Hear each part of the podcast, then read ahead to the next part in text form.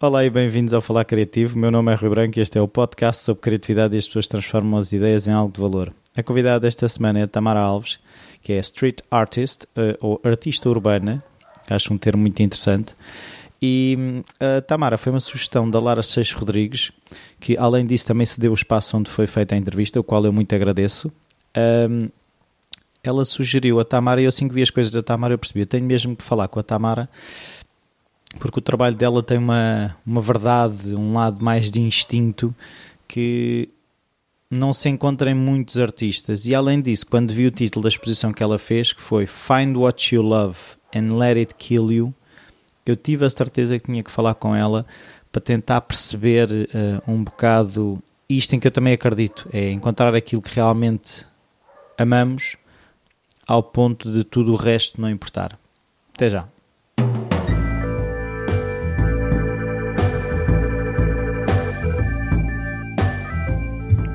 Olá Tamara, obrigado. Olá, obrigado eu. Uh, a primeira pergunta que eu costumo fazer é se de alguma forma a criatividade estava presente na tua infância, se havia artistas na família, hábitos culturais, um familiar em engenhocas, esse tipo de coisa. Sim, acho que foi o melhor meio para crescer. Os meus pais são dois pintores e desde pequena é que me lembro de pintar com os dedos, uh, mexia em todos os materiais possíveis.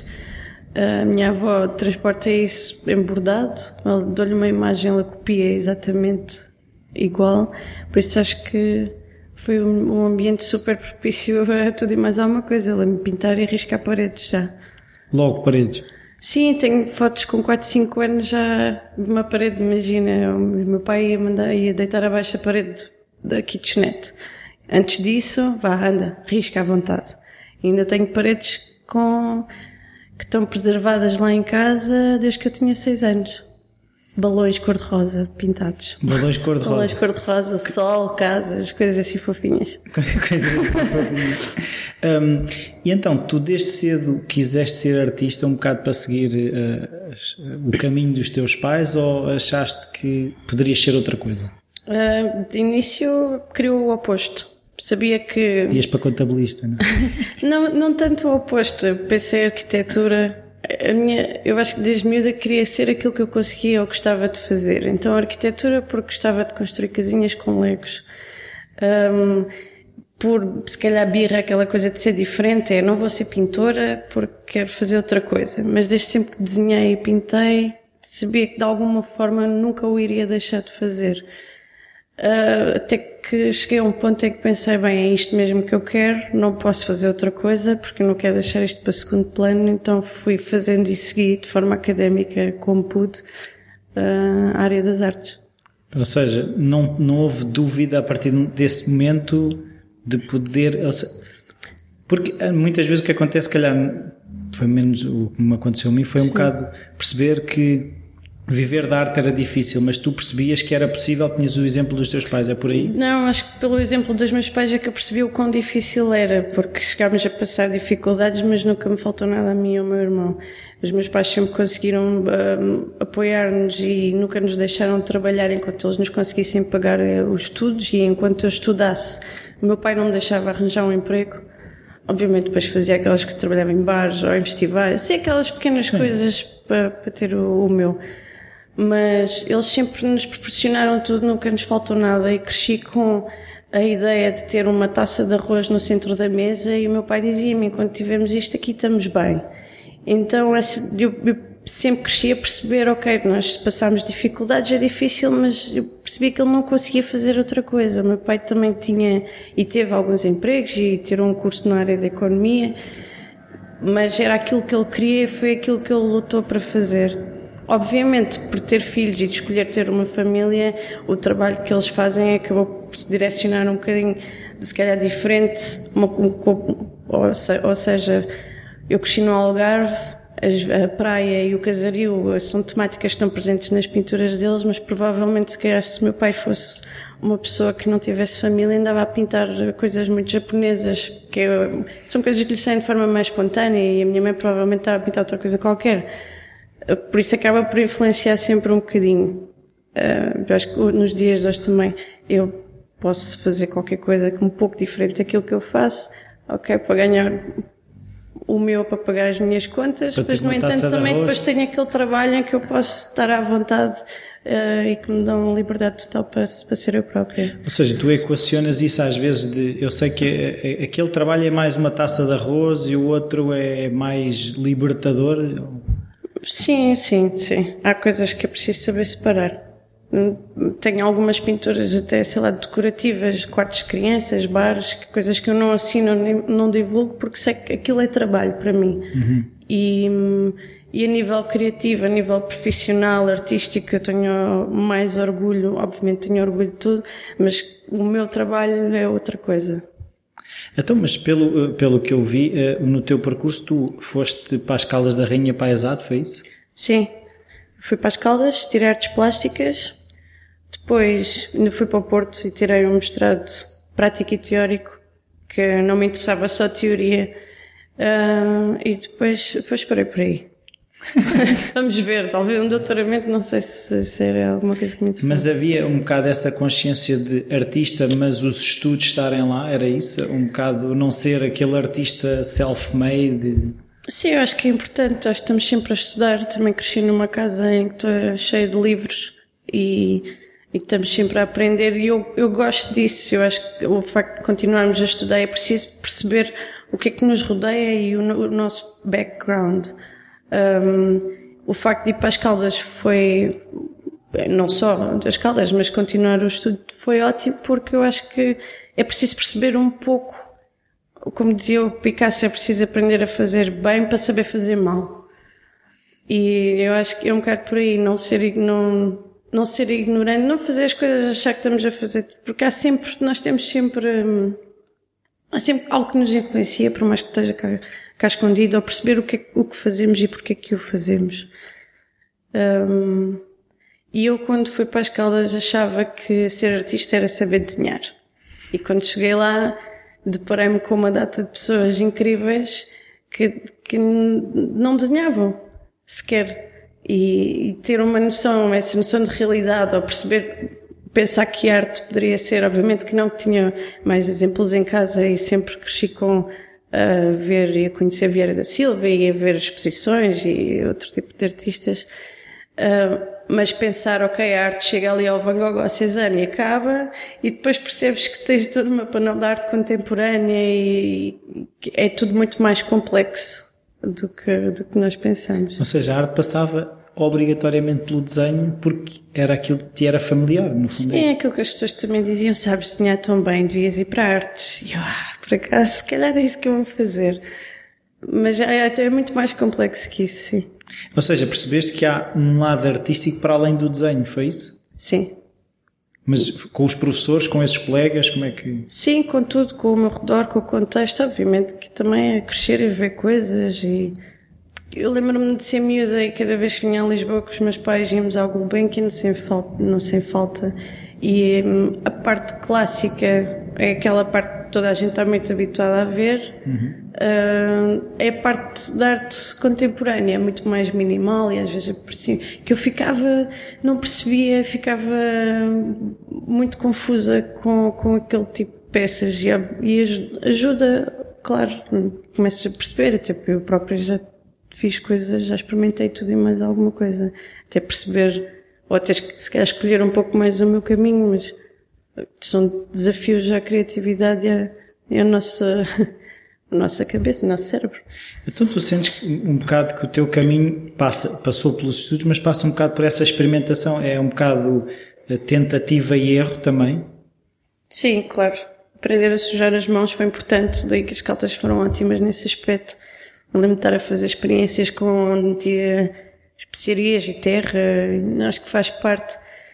Ah, e, e, e aos poucos começar a, a excluir essas coisas ou a definir um pouco mais o que eu acho que isso acaba por ser uma busca que eu acho que vou continuar a fazer sempre, faz parte. Essa evolução do trabalho, ir experimentando. Agora é bom perceber e misturar uma data de coisas, perceber, ok, agora é este, agora não quero. Talvez daqui a 10 anos. E essa experimentação é ótima, sujar as mãos. E não houve, agora estava aqui a pensar, não houve uma altura em que poderia ter havido quase uma reação anti-desenho, no sentido em se não é só o desenho, vou experimentar a outra parte que não é pouco ah, desenho. Houve, houve. Eu deixei de desenhar durante algum tempo.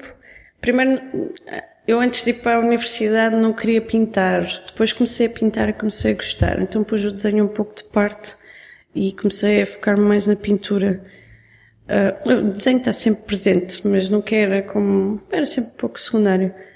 Uh, depois da pintura comecei a fazer uma espécie de instalações e performances e andava aqui a fazer assim as minhas, as minhas, como é que é dizer isto? As minhas buscas o significado da mensagem que eu queria transmitir, uh, que passava desde troca de desenhos com pessoas desconhecidas na rua, uh, sei lá, fazer desenhos na neve e tirar fotografias. É assim, pronto, andei a fazer, andei a experimentar uma data de coisas. Depois, eu acho que o, o desenho voltou só de uma forma engraçada. Acho que como sempre lá esteve, eu era miúda e desenhava muito com aquelas canetas antigas, os aparos, hum. de tinta da China. E voltei a pegar nisso por brincadeira e hum, o acidente da tinta, porque aquilo quando não está bem queimado, a tinta cai e faz as, as gotas e esborrata tudo. E aquilo de repente fecha assim na minha cabeça como luz, tipo, ah, é isto que eu estou aqui a fazer. Sim. Porque eu tinha uma tendência para, eu acho que todos nós temos tendência para controlar um pouco. Sim. Eu, eu era capaz de fazer um trabalho que parecia completamente descontrolado, descontrolado a nível de pinceladas, mas eu estava lá sempre a ver onde é que as coisas iam parar. Nunca acabava por ser totalmente livre. Então eu percebi-me, ok, então não lutes contra isso. O desenho acaba por ser esse controle e esse acidente da tinta que o par me dava, eu não controlava. Uhum. A gota caía onde tinha de cair, obviamente quando era em cima do olho ou do nariz do retrato, ah, não, aqui não. Mas, mas já estavas parte. a querer controlar então. Já estava, mas não conseguia, então aí é que comecei a me soltar um bocadinho mais e foi aí que comecei a definir um pouco a minha linha de trabalho. A nível uh, plástico, não a nível de conceito. Sim. Tu falaste em uma coisa que era a mensagem que eu queria passar. Essa questão de mensagem surgiu cedo, ou seja, tu perceberes que é, fazia sentido para ti haver já uma mensagem, logo, desde logo uma mensagem, ou a, pelo menos a tentativa de a ter? De início não. Tanto que eu fazia as coisas porque gostava, ou tentava fazer, mas a nível técnico como desafio. Ah, eu gosto daquilo, vou tentar fazer, uh, tentar explorar essa técnica. Entretanto, também na faculdade obrigam-nos mais a pensar no conceito do que propriamente no resultado final. Uhum. O resultado é, ok, usa madeira, pintura, usa acrílico, usa tudo o que te apetecer, desde que corresponda à tua, ao teu conceito, à tua mensagem. Uhum. E isso para mim foi um pouco difícil de início, estava habituada às coisas muito mais chapadas. Já ah, eu sei fazer um desenho bonito, toma lá. Sou uh, artista. Pronto, já está, está aqui. Não, os desafios obrigaram-me a a tentar perceber então quem sou eu enquanto artista, o que é que eu quero transmitir. Depois, obviamente, com, com o trabalho, o desenho e, e questionando coisas, lendo, as coisas foram começando a fazer sentido, foram se transformando. Mas às vezes, pelo menos na, na, minha experiência, é um bocado, às vezes essa busca de conceito acaba por ser um bocadinho paralisante, que ficamos ali à busca, à, buscando apenas uma coisa que é um, que não é nada, que é apenas um conceito e depois há a necessidade de materializar e às vezes podemos ficar ali a patinar numa ideia Sim. que não sai. Sim, ou então ao contrário, estamos a fazer sem perceber muito bem porquê e depois na realidade está lá. E a ideia justifica-se depois. É, ah, pois, isto está assim. Faz todo sentido. Uh, sim, faz todo o sentido com isto. Ah, meu Deus, está lá. Pronto, as coisas. Sim, mas isso às vezes é um bocado esse acaso, esse fora do controle. Ou seja, se eu começar às vezes a risco, não é? Uh, digo eu, começares a arriscar e quase aquilo que sai quase instintivo depois acaba por ter já esse conceito lá. Sim, acaba por ter. Acho que já está um bocado. Acho que cada um depois essas coisas que não podemos forçar nem ir contra. Daí ser o trabalho de cada um. É um bocado por aí. Uh, eu sou aquele tipo de artista que eu comparo muito aos músicos. Há, para mim há dois tipos de músicos, também estudei música, e há aquele, há aquele músico que decora a pauta e toca, e há aquele que não consegue decorar a pauta, tende a olhar para a pauta, mas, mas, mas tem uma interpretação diferente. Sente mais? Pode sentir mais ou menos, é, é, são diferentes, mas há aquele que decora e aquele que tende a olhar para a pauta, mas os dois tocam diferente. Pronto, eu sou aquela que tende a olhar para a pauta, ou seja, eu, eu, os o meu trabalho baseia-se muito no figurativo e eu tenho que ter sempre qualquer coisa para olhar. Tenho, por mais que a anatomia tenha, esteja distorcida a uma certa altura, foi controlado tenho que ter sempre alguma coisa para olhar, tenho que seja fotografar amigos, mas nas posições que eu tento, ou tentar arranjar. Não sou aquele tipo de artista que, que está, sei lá, está com uma folha de papel e fica ali tipo uma masterpiece, não, eu tenho de andar ali. Acaba por ser quase um, um porto de abrigo, um, eu pelo menos isto aqui, eu sei e controlo, é, voltamos a isso? Uh, não é bem eu controlar, tenho medo de não fazer as coisas um, como bem, ou seja, a parte da anatomia, como eu faço, como faço muito parte do corpo humano, tenho medo de fazer um erro daqueles crassos em que vão pensar, oh não, ela meteu aquele osso daquela forma. Ah. Tenho um pouco receio disso. Aquele fémur nunca poderia ser assim. Sim, está ao contrário, que horror. Sim, obviamente, como é desenho para os pacientes, foi de propósito, mas Faz parte do Mas estilo. eu tenho isso, essa pequena. Tenho isso. Gosto de fazer, gosto de perceber, não fazer o braço torto ou grande mais ou fora do sítio. Tipo de... Um bocado de, de, uma regra qualquer, mas acaba por ser uma. Como é que eu explicar isto? Uma harmonia, uma harmonia natural. É isso, uma procura dessa harmonia que já existe no corpo humano? Sim, sim, sim, sim, sim. Eu, obviamente que os trabalhos são. são hum, como é que é dizer? Aquilo que eu faço não existe mas deve, pelo menos a pouca com coisa que existe. Tigre, claro que existe. claro que existe. Com ossos de fora, o coração nas mãos. Mas, mas ao fazê-lo, tento fazê-lo da melhor forma possível. Para mim é isso, é tentar não fazer assim esse tipo de erros acaba por ser mais credível. Agora que, agora que estava, estávamos aqui a falar, acaba por pensar, ou seja, se aquela cabeça de tigre está bem desenhada e se o corpo está bem desenhado, acaba por ser mais credível. Sim, então dá para ser reconhecido, não é? Ou então é um tigre com o quê? O que é aquilo? Aquele corpo é estranho. Sim, mas acaba por ser, lá está, acaba do que se fosse muito longe, se fosse menos identificável. Sim, lá está. E como é, o personagem pode estar sempre a fazer alguma coisa, se não se perceber o que está a fazer, também não acho que não, para mim não. Pois eu ouvi numa entrevista, numa entrevista tua que a ação é mais importante que a identidade. Explica lá um bocadinho isto. O que está a acontecer, foi o que eu percebi, não é? O que está a acontecer. Ah, estamos a falar em pintar na rua, neste caso, certo? Não por acaso não. Porque eu acho que o Provavelmente foi relativamente, a, acho que foi numa entrevista naquela exposição que tu fizeste do Find What You Love and Let It Kill You. Sim, que esse foi. Sim, por exemplo, que eu posso ter, ter referido isso é quando me perguntam sobre pintar na rua okay. e o porquê de pintar na rua, uhum.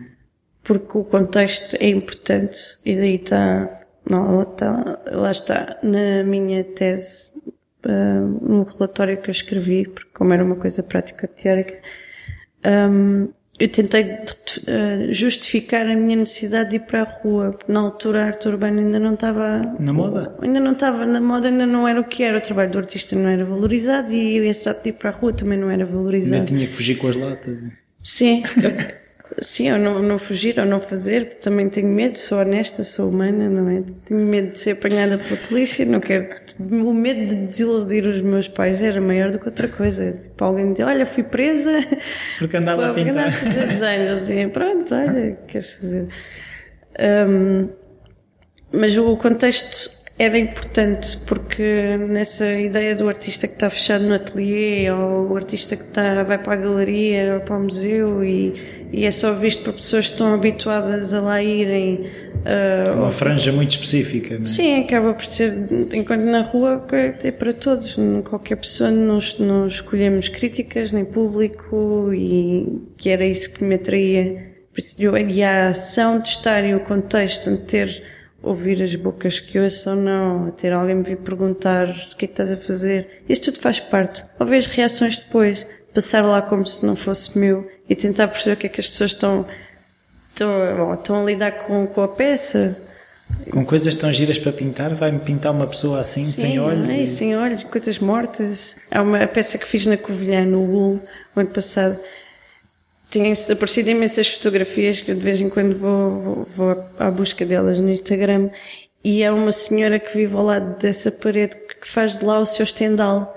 Então, como a personagem que eu pintei está como se trabalhasse, ah, está, está a trabalhar as rendas, as lãs, parece que a minha personagem está Ah, a estender pendurar a as roupa. roupas dela. Então, a minha personagem tem as roupas estendidas nos seus braços. Está engraçado, porque de alguma forma aquilo foi sem querer, mas ficou muito giro. Sim, mas houve uma, houve uma apropriação do espaço, ou da utilização daquele espaço que da tua pintura, não é? Que é essa. Sim, tanto ela já lá estava primeiro e ficou toda chateada de início, dizia, então, mas a menina está aqui a pintar, não pode estender a roupa, então estendeu noutro sítio. Entretanto, eu me fu- fui-me embora e aquilo agora faz parte da, da pintura. É, é, é isso que nós não temos, possivelmente, noutro, na galeria. Que as pessoas na galeria têm medo de tocar. Quando aparece alguma coisa para tocar, as pessoas mesmo assim têm medo de tocar. Provavelmente não, não tocam. Na rua, mesmo assim as pessoas na rua têm medo de tocar. Vê uma parede e eu toca e ficam assim a olhar para mim. Ah, eu sim, aqui podes tocar. Então tocam e ficam assim a olhar para mim quando aparece uma criança numa loja de doces, tipo, ah, estou a tocar numa peça. Mas, isso, mas agora estava aqui, estava aqui a pensar, isso mostra algo, ou seja, mostra que valorizam a peça, porque quando não damos valor é-nos indiferente se aquilo estragar ou não. Sim. A a questão desse toque, eu, por acaso, agora que estavas a dizer, estava a pensar, eu se vir uma coisa bem feita, eu tenho uma pintura de rua, eu tenho mais pudor em tocar do que se vir um tag muito tamanhoso. Pois, mas lá está, ela está na rua e está feita para ser tocada. E está, e, e está preparada para essa decomposição, faz parte. Essa decomposição da cidade, da vivência das pessoas, ou mesmo de outro artista que vai lá pintar por cima. Por isso, é nosso, podemos tocar. Quando estiver numa galeria, é impossível. Agora te falaste de uma coisa que eu nunca tinha pensado, que é, há a possibilidade de uma coisa que tu fizeste ser pintada por cima. Sim, Isso- já aconteceu várias vezes. Isso eh, eh, chateia-te? Às vezes chateia-me, porque quando gosto muito da peça ou fico triste, não me chateia. Obviamente estou preparada para isso. Ahm, costumo brincar com isso, dizer é como se estivesse a fazer um castelo na areia e no final, em vez de ser eu a destruir o castelo, que é a parte mais gira, São vem outra meninos. criança e salta para cima e fica, opá! então deixamos a parte mais divertida para outros. E no outro dia também me falaram, compararam uma, a uma mandala tibetana, que eu acho que é a comparação mais bonita, que eles passam um mês inteiro a criar a mandala com os seus rituais e, e no final eles próprios eh, limpam aquilo tudo e guardam os, os pozinhos, as tintas. Aquilo é pó com cor. Porque se eles próprios estão ali um mês com um trabalho intenso a fazer uma coisa tão perfeita e, e depois é Sim, mas varrida. aí, aí te- estão a trabalhar uma coisa que é o apego, ou seja, para não, precisamente para não terem apego àquilo. Pois, eu acho que é um bocado esse trabalho que nós fazemos, porque fazer uma peça em que estamos a dar tanto nós durante, sei lá, uma semana, duas semanas, às vezes durante mais tempo, e ela pode não durar um dia. Eh, É a que terminas a partir do momento em que está terminada, ou seja, ela nunca é terminada, é tu abandonas a peça ou entregas e pronto, a partir daí pode acontecer qualquer coisa. Sim, mas eh, é um bocado viver já com essa, com essa ideia. Sim. Saber à partida, mas Há peças que eu sei que não, isso não vai acontecer tão facilmente. Tenho, tenho uma, no caso do 25 de Abril na Avenida da Roma, primeiro é impossível alguém pintar tão alta que tem de ser mesmo uma coisa preparada para ser pintada de novo. Uh, por isso eu sei que aquilo vai durar. De- da- da- dos pilares da ponte, que também foi uma coisa que foi pensada, organizada e chegou até aos 14 metros de altura, por isso no máximo, até 3 metros, pode ser que alguém esteja lá a pintar, mas não, por isso, eu sei que há peças que provavelmente vão, vão perdurar. As outras estou habituada a que. Mas, mas eu já falei com algumas pessoas que têm assim, uma arte mais efêmera. A, a questão é não é o, o, ato de criar aquilo que também interessa, o processo em si, não é? Sim. Sim. Quer dizer,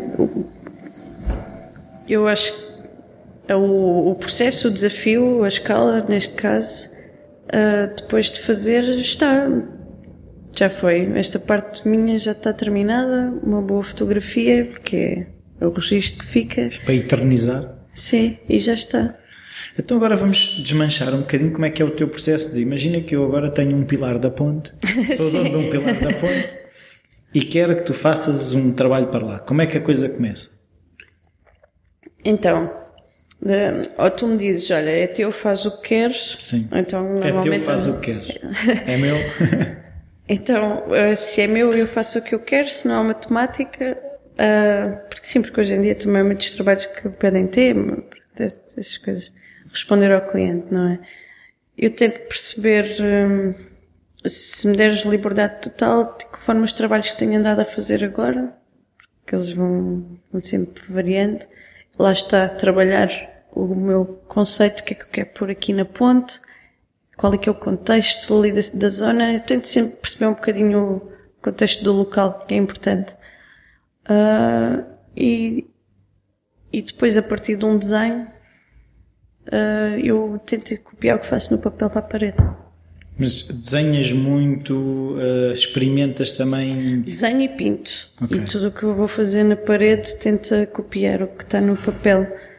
Porque as, as latas do spray para mim sempre foi uma técnica que respondia à minha necessidade de pintar na rua, nunca foi um material uh, principal. Por Podia isso eu posso misturar rolo. tudo, sim. Posso misturar eh, tinta plástica, os marcadores, pincel, misturo o que for necessário. Por isso, para mim, acaba por ser mais fácil também, porque depois fui aprendendo com a experiência. Se eu já tiver o desenho bem preparadinho antes, demoro menos tempo a pintar e pouco mais material, em vez de estar ali às tentativas. É por isso já me habituei a ter esse esquema que até funciona para mim, porque eu também gosto de dar um bocado aquela expressividade da, da pintura e do papel e se calhar o traço da, da, da caneta que está na folha, tentar passá-la para a parede e as coisas assim ficam, ficam bastante semelhantes e já está. Sim, só um risco de 5 centímetros uh, numa folha A4, depois quando passa aquilo é um risco de 5 ou 6 metros. Sim, sim, às vezes são coisas enormes, mas pronto, vamos. E tu, por exemplo, fazes uma quadrícula para ter noção ou como é que, como é que, como é que aquilo depois é transposto ah, para uma sim. escala muito maior? Eu normalmente faço esquadrias invisíveis, ou seja, a folha de papel posso ter a minha esquadria, por exemplo, se for com o pilar da, da ponte foi mais difícil, mas tentava ver mais ou menos, tentava dividir aquilo por linhas. Sim, depois chegava lá e provavelmente até fazia tipo um traço aqui, um traço ali para perceber mais ou menos. Aquele da Avenida de Roma foi um bocado mais fácil porque fui-me guiando pelos ares condicionados que estavam na parede. Então sabia que na linha do ar-condicionado batia ali o traço do nariz ou o traço do olho e ia fazendo assim uma brincadeira. Então, e esse, por exemplo, do 20, do 20, era do 25 de Abril, não é? O, o do, sim, da Avenida de Roma. Sim, sim, sim. Uh, aí já havia um tema como é que foi escolher aquela imagem? Ou, eh, eh, ou, já havia muito definido o que é que se queria? Não, não, eu por acaso até fiz aquilo um pouco. Eu, na realidade, eu fui honesta logo de início. Eu, eu queria que o Júlio Pomar ouvisse o meu nome uma vez na vida, porque foi, ele foi júri. Então o meu objetivo era esse. Ele vai só ouvir o meu nome uma vez, nem que ponha aquilo logo de parte. Um, e como o desafio era criar, era representar o 25 de Abril nos dias de hoje e, e não estava à espera de ganhar. Que aparece, apareceram, apareceram imensos, imensos desenhos ao concurso e eu, eu assim fiz uma coisa um bocado diferente, que é porque na ideia de como uma dança, eu, eu próprio não sou muito direta nas minhas mensagens políticas. De início nas escolas tentava e era bastante chateada, era, era muito zangada, queria dizer muita coisa. Queria dizer muita coisa. E havia um professor meu que me disse: Não podes dizer às pessoas que elas estão a fazer coisas mais erradas porque eles não gostam, tens de fazer as coisas de outra forma. Então eu, a partir daí, comecei a mandar as mensagens de forma um bocado mais subversiva. E também, nós hoje em dia temos o Miguel Januário, não precisamos de mais. Ele é ótimo a fazer isso, Esse papel agora fica para ele, eu tenho o meu. Mas com o 25 de Abril, que foi o trabalho mais, mais simbólico que fiz até hoje, peguei naquilo como uma dança por experiência própria, porque eu acho que os dias de hoje nós sobrevivemos e houve muito trabalho de espírito, houve muito trabalho de, em conjunto. Falo por mim, os meus amigos, eu estou freelancer há quatro anos e na altura foram eles que me incentivaram a me despedir. Uh, houve uma amiga minha que me disse que quem fecha para um faz para dois. Precisares de uma coisa, estamos aqui, não te preocupes. E acho que isso para mim foi o meu 25 de Abril hoje, que era andar a batalhar com tostões, uh, mas precisava da minha independência. A minha independência é ter o meu, o meu teto, acho, e pelo menos ter isso, o meu espacinho. E, e acho que isso para mim foi um pouco o meu reflexo dos dias de hoje, em que queremos estar todos juntos, queremos fazer um jantar, se calhar ninguém tem 20 horas para ir jantar fora, mas eu tenho cogumelos, tu tens brócolos, aquele tem não sei o quê, e estamos todos juntos e é incrível. Por isso foi um bocado isso, é um cai, outro apanha, e foi uma espécie de dança barra luta que eu tentei um, que eu tentei representar e pelos vistos consegui e, e pronto, Sim, pintei a parede. muito bem. Um, agora falaste aí que estavas a trabalhar. Quanto tempo é que tiveste a, trabalhar até te despedires? Ou seja, depois de acabares o curso, foi isso? Não, eu ainda terminei o curso, ainda fiquei no Porto dois anos. E no Porto a vida é mais, era mais barata também. E, e fui fazendo e fazendo umas exposições, fazendo umas coisitas, até acabava por um, get by. Get by e as coisas passavam assim, nunca senti se calhar um aperto tão grande como às vezes sinto aqui em Lisboa, em Lisboa porque sim, é capital, dá muito mais coisas para fazer também, a vida é mais cara, as rendas são mais caras, mas pronto. Uh, depois vim para Lisboa, arranjei um emprego, até foi assim uma coisa um, não, não, que estava à procura, mas apareceu assim por sorte, amigo amigo que conhece alguém, trabalhei numa associação juvenil mas depois comecei a perceber que eu, o trabalho enquanto artista começou a aparecer e eu não estava com muito tempo para aquilo que realmente gostava de fazer, estava com já muita responsabilidade. E aquele emprego das nove às seis era, para mim era uma jaula. Até porque cresci com isso, os meus pais trabalham os dois em casa, ou trabalham com os horários deles e, e eu acho que isso não, não estava a funcionar para mim. Obviamente funcionava se tivesse de funcionar mas estava, estava sem tempo para, para, para aquilo que era o meu trabalho e decidi-me despedir e, e, acho que foi o melhor que fiz até hoje porque comecei uh, a agarrar-me com unhas e dentes àquilo que realmente gostava de fazer e não tenho medo de trabalhar. Uh, a verdade é essa, já fiz muitas coisas e se tiver de, de ir e ter um emprego das nove às seis vou, se tiver de fazer de varrer ruas vou, porque que acho que é um emprego como de qualquer, mas enquanto consegui fazer aquilo que gosto, quando consegui desenhar, eh, estou bem. Ou seja, tu hoje em dia consegues viver da tua arte, é isso? Sim, eu digo mais sobreviver, sim, consigo. consigo, faço muita coisa também. Tem além das paredes, que nem todas são remuneradas, mas, mas, mas quando são, pronto, é fixe. Porque é esse, esse é para mim o meu, o meu, Holy como é Grail. Dizer? Esse é o Holy Grail. É quando a parede está acima de tudo o resto. Tenho a ilustração que comecei a trabalhar cada vez mais e também graças à Galeria O no Porto, porque a Galeria quando surgiu era uma, um standzinho e agora é uma loja incrível e enorme.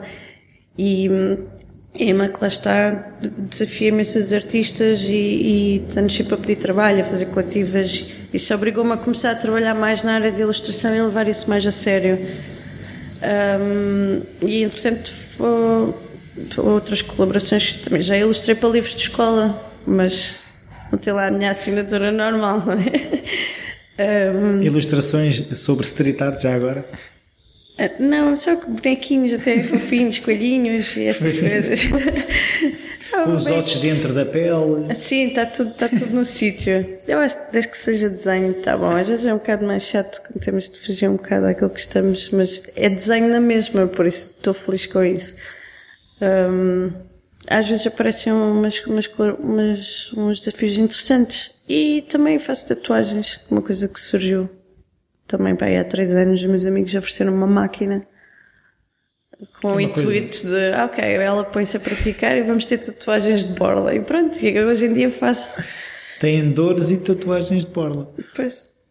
Mas tu não tiveste nenhuma formação ao nível das tatuagens? Começaste a experimentar em cobaias eh, humanas? Comecei a experimentar em peles falsas, em cobaias ah. humanas, ah. em fruta, como se faz. Depois houve uns tatuadores que me deram umas dicas incríveis, que, que é importante. Porque a nível da tatuagem acho que ainda é uma coisa um bocado antiga. Uh, tens um, um tutor, um mentor que te orienta pelo teu percurso até estás pronto para tatuar. E e é difícil às vezes arranjar alguém que esteja disponível para ti e no entanto eu também estava com muita coisa a acontecer ao mesmo tempo, a tatuagem sempre foi muito secundária. Uh, e os cursos duram três dias e são caríssimos, isso era uma coisa que também não tinha pensado na altura, mas depois pronto. Entretanto as coisas começaram a correr bem, por isso. Então estás a encaixar, é, ou seja, uma coisa que gostas de fazer e acredito que dê, dê algum rendimento, é isso? Sim, também. E outra, é outra, hum, como é que é dizer, outro suporte de trabalho, a pele. E é mais definitivo que é um bocado a antítese é, da parede, sim, não é? É, é completamente o oposto. Acaba por ser uma entrega, porque é uma, uma obra de estar na pele de alguém, em vez de estar na parede de alguém, e a da parede, não sei se amanhã estará lá, mas a da pele vai estar. E é, é o oposto, é interessante pensar dessa forma. um, Eu adorei o título da exposição do Find What You Love and Let It Kill. Do Bukowski. Uh, o que é que isso tem significado para ti ou o que é que isso significa para ti? É o desenho? Não, eu normalmente acho que tento transpor para o papel aquelas. Um bocado. Às vezes lembro-me da Ellie McBeal, da série. Aquela, tudo o que ela sentia era, trans, era de forma literal aquilo que parecia. E era um bocado, foi um bocado isso que eu faço com, com os meus trabalhos. É não ter medo de, de do, dos órgãos das, do, do visceral e assumi-lo como ele é. Porque aquela coisa do o find what you love and let it kill o gostar tanto que parece que não há mais nada para além disso, pode ser o desenho, sim. O trabalho sempre veio muito em primeiro lugar para mim, faz parte de mim desde sempre. Agora, a nível de sentimentos, acho que todos já sentimos, espero eu, ou mesmo o coração partido é importante. E essa dor. Por saber que ele está lá, pelo menos. Sim. ou que a expressão do coração nas mãos é algo que eu também estou sempre a desenhar, que eu acho que não faz mal uh, assumir isso uh, de forma literal. E é isso que eu faço. Eu nunca tento, a minha mensagem nunca tento, tento é dúbia. E eu tento sempre fazer com que as pessoas não vejam de forma negativa ou violenta, que seja sempre o contrário, que seja uma coisa boa, que eu tenho uma imagem de um rapaz que está a apertar o próprio pescoço, está a sufocar-se, mas quando eu explico, ah, nunca tiveste tão apaixonado que perdes o ar, e as pessoas já ficam, ah, sim, uau, isto é lindo, em vez de ser, ai, que horror, tu, e a morte, e o suicídio, eu, não, aliás, a mensagem tem outra, é muito mais o amor do que outra coisa. Mas tiveste que explicar. Sim, há uns que percebem logo, há outros que ficam, não percebem e ficam, se calhar, a tentar perceber qual é que é o, a minha mensagem. E quando começo a falar, sim. Mas eu, lá está, agora tu disseste que tiveste de explicar e eu fiquei tipo, ah, pois, porque eu sempre, eu nunca quis isso. Eu acho que os desenhos também, o trabalho fala muito por si. Sim. E eu também não dou títulos às peças porque gosto que as pessoas façam a sua própria interpretação não gosto de ter de explicar. Eu, esta é a minha, é a minha mensagem. Se para ti é outra, pronto, para ti é, é outra. Faz parte. Sim, é, é um bocado. É, é, cada pessoa deverá ter essa, no fundo, essa liberdade de ver aquilo que quer ver, não é? Sim. Por exemplo, eu fiz um mural no Intendente com o Fidel Évora, a pedido de uma associação. E a temática é terrível. A temática é a mutilação genital feminina.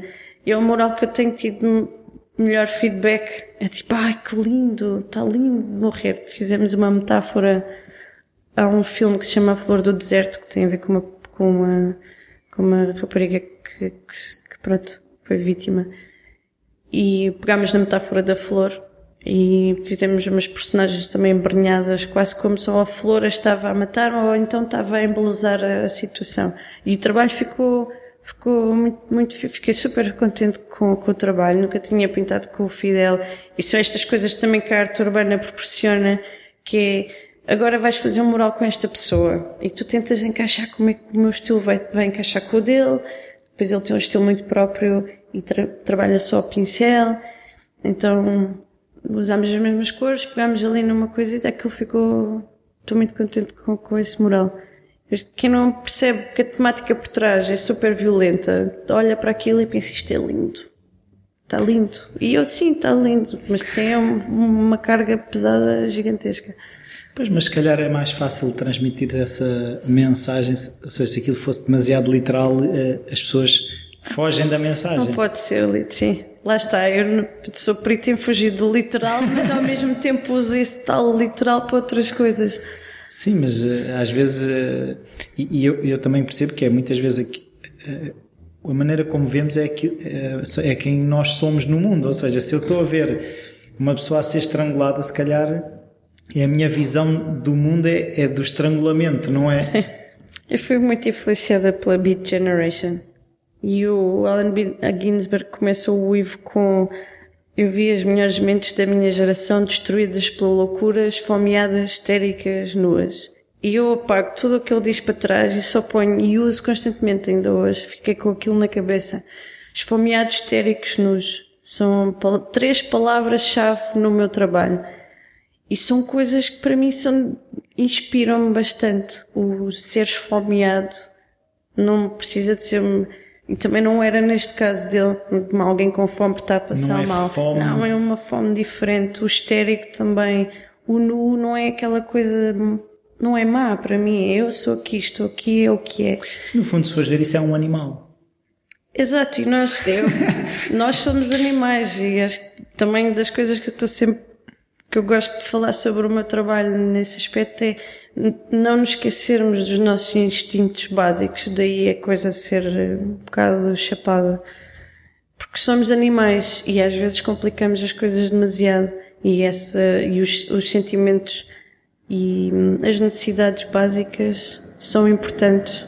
E os animais ainda são, são práticos e são simples nesse aspecto.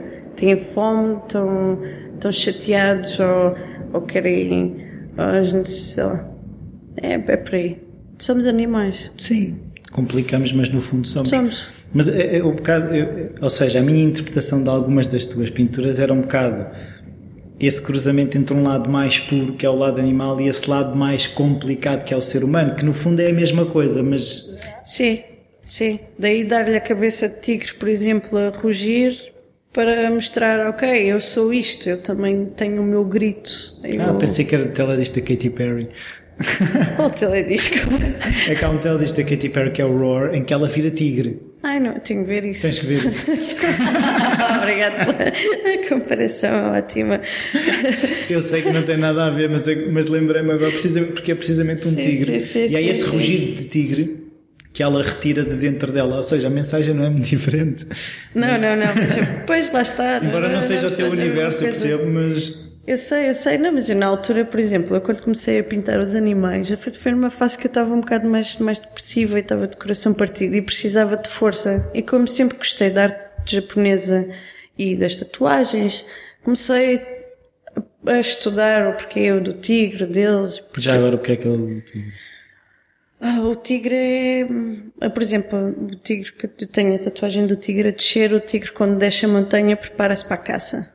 Ou seja, o tigre quando sobe a montanha para ir tá descansar. eu ainda estou na fase em que estou, estou, né, que estou, gosto, ainda estou na fase da caça para descansar só para ainda ir aos 60, 70. Estou, vou estar sempre esfomeada.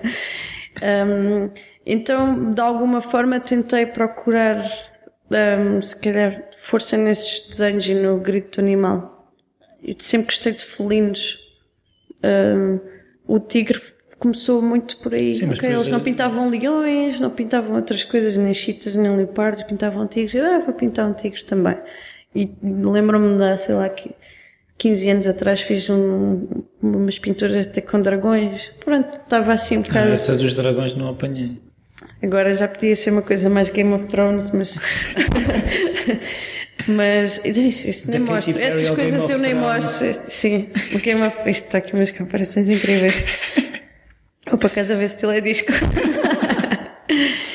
Sim, mas é engraçado como as coisas depois vão começando a fazer sentido. Depois de começar a pintar Mas depois viraram gatinhos, não é? Eu depois já vi uns gatinhos Já- sem pelo. Tenho gatos pardos. Ah, gatinhos sem pelo também, mas destes gatos que dá para tatuar, que é horrível. Ahm, sim, acabei por usar o animal. Comecei a perceber que eu, eu em 2010 fiz uma exposição em Braga que foi, foi das, das maiores que tinha feito até à altura num, num espaço que agora já não, já não existe, já está noutro sítio, que era a Show Me, e aqui o espaço era enorme e uma exposição individual para mim, assim uma coisa só em Como é que eu tela. vou encher isto tudo? Sim, ainda cheguei a fazer umas instalações lá numa parte que estava meio abandonada ah, e pintei, a minha exposição foi maioritariamente retrato, mas já tinha lá dois híbridos, tinha um tigre e um lobo.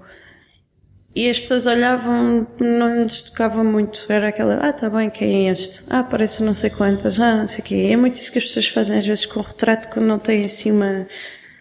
Quando. Tentam encaixar naquilo que se conhecem. Pois. Então, quando eu comecei a fazer os animais, já era, já era diferente. Já, já era mais. ah, Toda, era mais fácil. Ou toda a gente gosta do, do cão ou do lobo, ou toda a gente quer ser o cão ou o lobo, por exemplo. Ah, e, e todos nós temos o. Como é aquele filme da Bússola Dourada, que eles têm o, o espírito em forma de animal ao lado, que eu agora não me lembro como é que se chama, mas todos nós temos isso, de certeza. Eu não sei se deixei o meu no carro, mas. Com este calor tenho que ir tirar de lá. Sim. Então foi um bocado por aí. Peguei um bocado por aí para tentar, para tentar eh, suavizar ou, ou passar a mensagem de forma geral. Então, e, o- e o retirar dos olhos foi o quê? Foi retirar a identidade. Não sei porque isso eu também vejo que normalmente quando eh, vemos alguma coisa, o nosso foco vai logo para os olhos. Sim, não é, não é para imortalizá-los, não quero que eles pareçam mortos, mas se calhar o momento está em pause. Quando tiras o olho, o, a expressão fica é completamente diferente, mas tiras qualquer expressão de seja agora estava a ouvir palavras em inglês, não sei porquê. O animal ou, ou o ser humano deixam de ter emoções e tu ficas muito mais concentrado no que é que está a passar na figura toda do que propriamente para onde é que ela está a olhar. Será Se o olhar é triste, se o olhar Será que é é, triste? Está feliz? Está chateado? está então focas no que está a acontecer e, e passam um bocado ao lado. Isso. Eu lembro na altura, já quando andava nas de experimentar umas coisas com colagens, andei a recortar os olhos, ficava muito mais estranho a colagem, como é óbvio. Mas, mas funcionava nesse aspecto. Então, e como é que tu, agora quer perceber, como é que tu fazes a gestão do teu tempo entre as paredes, as peles? Também vi uma guitarra para o Tiago Betancourt, não foi? Sim, sim. Eu Como é tenho que- outra lá em casa para pintar também, estou ansiosa. É de quem? Do, do Miguel? Ribeiro, do Fora de Horas. que Não, tem uma podia ser do The Eu podia dizer o nome da banda dele, mas não me lembro. Mas pronto. Do Edge? Dos YouTube. Ah, quem me dera fogo. Se não estava aqui, ia viver para outro sítio. Estou a brincar. A taça de arroz virava taça de lagosta. É. Não. Não, mas como é que tu organizas a tua semana, os teus dias? Sim. Levantas cedo, levantas tarde, Gostava de me levantar mais cedo, mas sou muito mais noturna. Eu tra- trabalho muito melhor com o silêncio? à noite. Sim, com o silêncio. Com Uma amiga minha interrupções. com o silêncio da cidade. Quando a cidade está tá a descansar é quando eu estou mais ativa. É um lado felino. Ah, pois, se calhar. eu estou ah, normalmente a partir das. quando não está muito calor, a partir das 5, 6 da tarde é quando eu fico mais. mais. mais ativa. Começo de manhã é mais difícil, por isso já me habituei que trabalho mais ou menos até às 4 da manhã, 3, 4 da manhã, a partir das 5 já nada que sai desta cabeça sai bem. Porque eu sei que tudo o que eu faço depois das 5 da manhã no dia seguinte normalmente vou ter de destruir a fazer de novo. Por isso, hum, já sei qual é que é o meu horário. Descanso um bocadito e depois aproveito, que eu acho que é o bom de, de fazer os meus horários, Enquanto as pessoas estão a trabalhar, é a altura que eu gosto de passear pela cidade e apanhar um bocado de sol.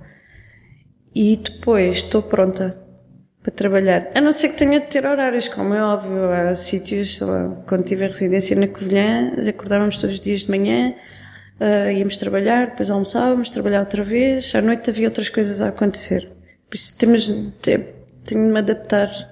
Mas tenho muita dificuldade em desenhar de manhã. Mas o teu ritmo, ou seja, se, tivesse, se pudesses tu escolher o teu ritmo de trabalho ideal, seria acordar, sei lá, meio-dia, uma da tarde, não sei. Não, eu até gostava de começar a acordar mais cedo. ainda pensei que quanto mais velha ficasse, mais cedo acordava, mas não estava, não estava. Para começares a fazer o almoço às nove da manhã, é? Sim, a sopa, vou cozido para estar pronto ao meio-dia.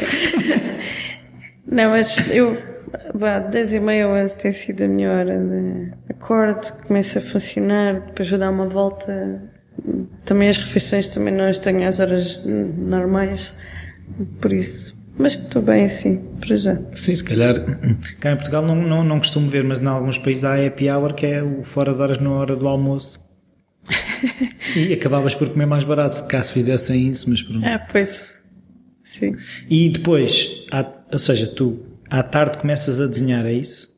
Sim, eu de manhã não consigo desenhar. Isso está, se tiver muito de o fazer, obviamente, mas só, só à tarde é que gosto de começar a desenhar. E depois é seguido? Depois é seguido, sim. Eu tenho dificuldade em parar para, para jantar. Esqueço-me. Esqueço-me de jantar. Esqueço-me de jantar. Sim, também, obviamente, também se tiver de, se tiver um programa, por exemplo, se tiver de estar a pintar até às 8 da noite, depois vou, tomo um banho, despacho-me e vou, vou sair um bocado com os amigos, vou relaxar. Não, não, não obrigatoriamente não tenho este ritmo todos os dias. Então, e que escapes é que tu tentas ter? Ou seja, porque não podes estar sempre em modo on de desenho. É esse do passear, é o estar com os amigos, cinema, ler. Sim. Uh, eu, deixa cá pensar. Eu acho que ultimamente para desligar tenho de sair de Lisboa e não em trabalho.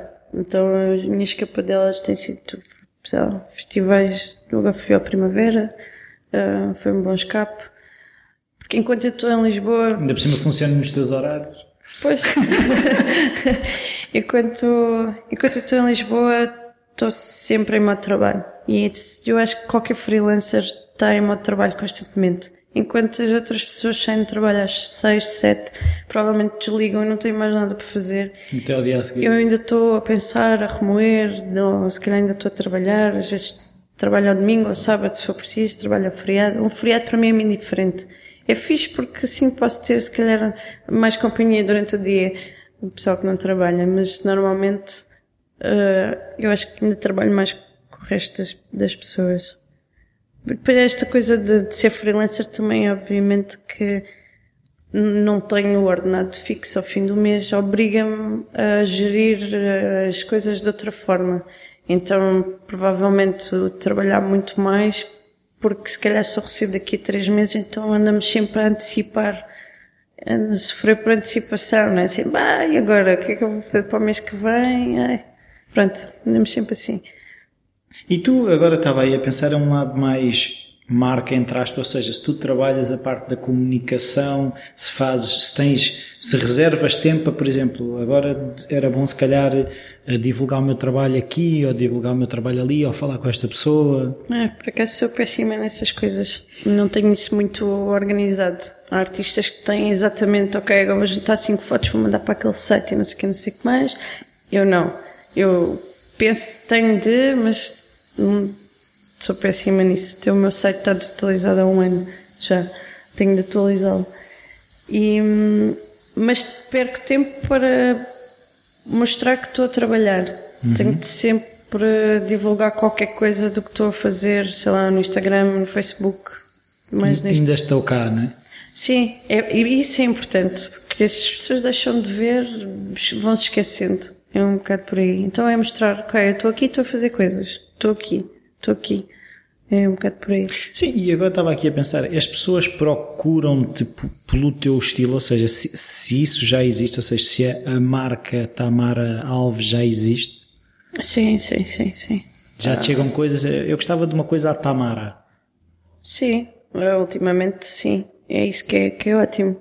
já porque lá está, aquelas coisas que eu digo que faço, mas que não assino ou que não divulgo muito, são aquelas coisas que é quase como é empreiteiro. Agora preciso disto Vou assim. fechar uma marquesa. Está bem. então vou fazer assim. Agora, quando vêm ter comigo, gosto muito do trabalho, pá, gostava assim mais ou menos, gosto disto, mas faz à tua vontade, uh, sim, procura-me por isso. Uh, tatuagem mais surpreendente, mas era esse o meu objetivo, é fazer só os meus desenhos, não é? Não, então, mas tem, tem, tem acontecido, que é ótimo.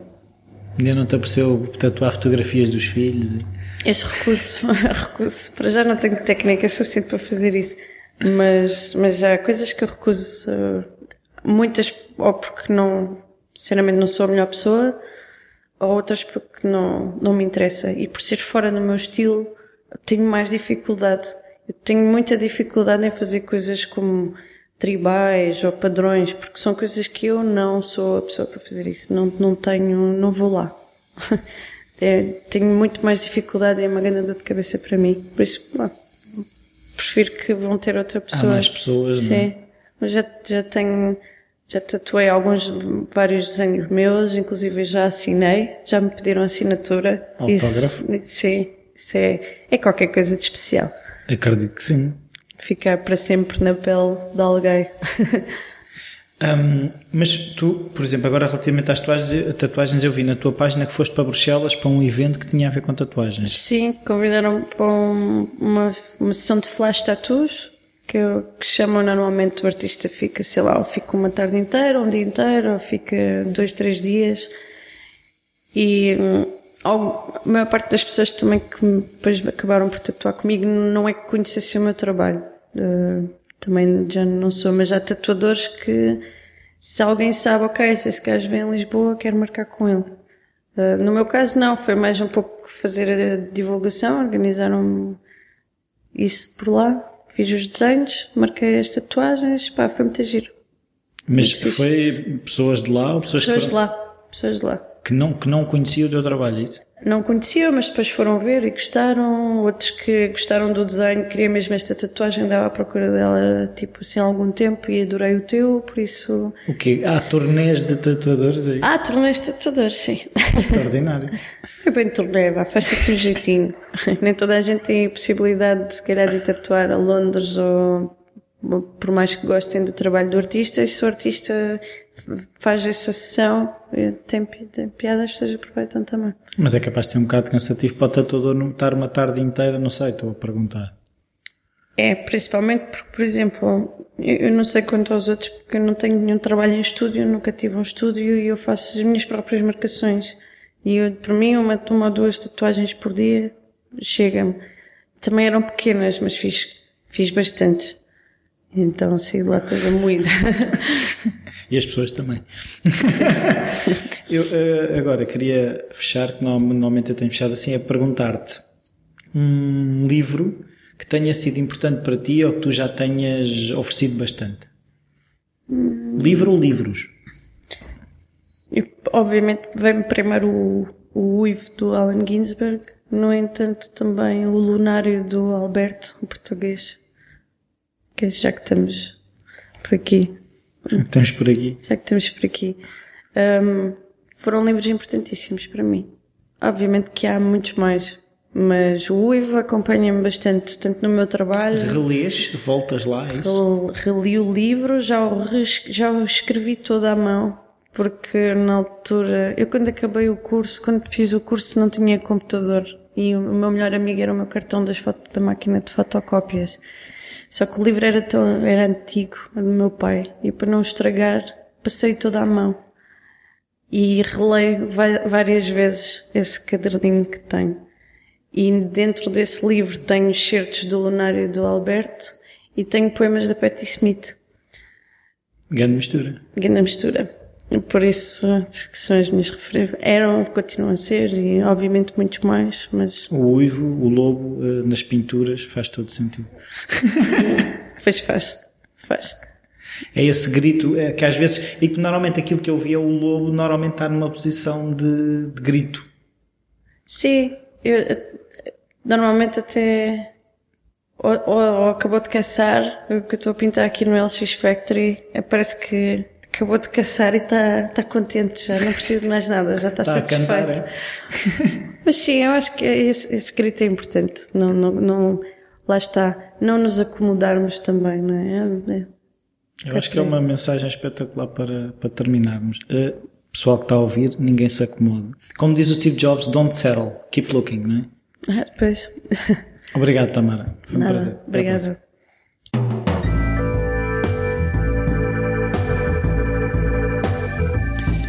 Bem-vindos de volta, espero que tenham gostado mais esta conversa. Eu gostei muito e, e acho que este fim, este uivo, este grito de,